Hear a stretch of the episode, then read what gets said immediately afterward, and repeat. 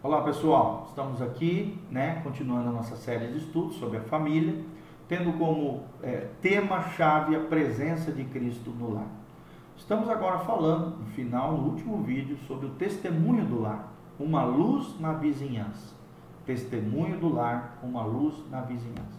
Como nós já vimos, né, a presença do próprio Jesus Cristo na vida cotidiana de toda a família é o melhor testemunho que o lar pode fornecer para os seus vizinhos, para os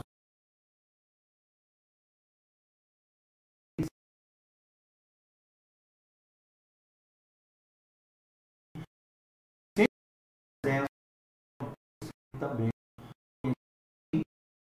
A presença faz a diferença entre o amor e a discórdia, entre a obediência e a rebelião, entre a ordem e a confusão, entre a disciplina e a amargura. Ou seja, trata-se do reino de Deus entre nós, o reino de seu amor, o reino de poder, poder transformador, restaurador da família. Se reconhecemos que Deus, o nosso Pai, criou a família humana como um meio para a formação da sua família eterna, devemos estar atentos a cada oportunidade que surgir diante de nós para comunicarmos a graça de Deus aos nossos vizinhos e levá-los à salvação. E o reino de Deus no lar, que torna possível viver em paz e amor, é essa realidade que falta na maioria dos lares cristãos e na maioria dos lares que estão ao nosso redor. O ambiente familiar é ideal para atrair e envolver outras pessoas, vizinhos, amigos, familiares e aproximá-los do reino de Deus. Eles precisam ver o reino de Deus no nosso lar, a sinceridade, a sinceridade nossa, a ternura, o amor, o afeto no lar derrubam as barreiras e a resistência que muitos têm quanto ao evangelho. Quando esse testemunho é dado de noite e de dia, ano após ano, no mesmo bairro, o efeito é inegável e extraordinário e maravilhoso. Todos os membros da família devem manter a sua disposição de compartilhar a fé cristã, o Evangelho de Jesus e mostrar amor pelos seus vizinhos, estando atentos para aquelas situações especiais que lhes permitam uma expressão mais ampla e clara da sua fé. Ao mesmo tempo, pode-se interceder por eles, orando por eles, levando seus nomes em oração, problemas particulares, ao trono da graça de Deus. Mesmo que o primeiro contato evangelístico seja através de um dos membros da família, todos devem levar juntos a carga de oração uns dos outros, da sua vizinhança, do seu bairro, invocando a intervenção do Espírito Santo a favor destas famílias e da sua rede de contatos e parentes.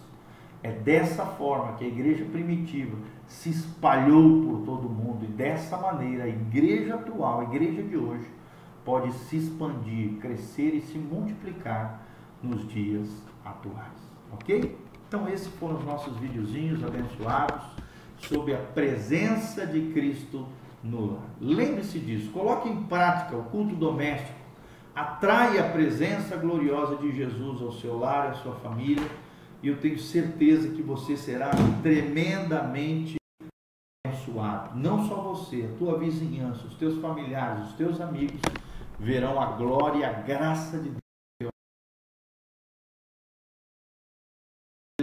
A tua casa te prospere. A bênção do Senhor esteja sobre alto da sua vida. Que você coloque em prática esses princípios redentivos do reino de Deus e a presença de Jesus de Nazaré habite ricamente no teu coração, na tua casa, no teu casamento, na vida dos teus filhos e em tudo aquilo que você colocar as mãos. Amém? Compartilhe esses nossos vídeos sobre a família, que a graça e a paz de Jesus esteja sobre você. Amém e amém. Um beijo do pastor Giovanni. Siga o nosso facebook.com Meditando em Deus e também as nossas redes sociais, o nosso site betelonline.com.br e o nosso canal. Curta aí, compartilhe. PR Giovanni, canal Pastor Giovanni, PR Giovanni, um canal que visa edificar e abençoar a sua